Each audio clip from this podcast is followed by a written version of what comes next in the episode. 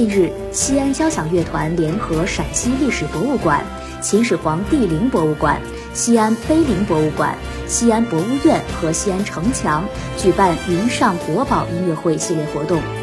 通过网络直播的形式为民众展现音乐与文物交融之美。据了解，当晚演奏的曲目包括致敬巴赫降 B 小调第一号夜曲《爱的忧伤》《我的祖国》等。西安交响乐团小提琴首席周胡玉表示，此次演出在选曲方面很有考究，主要以西方古典作品为主，依托陕西历史博物馆内厚重的中华文化元素，通过音乐与文物的对话，诠释中西方文化的交融。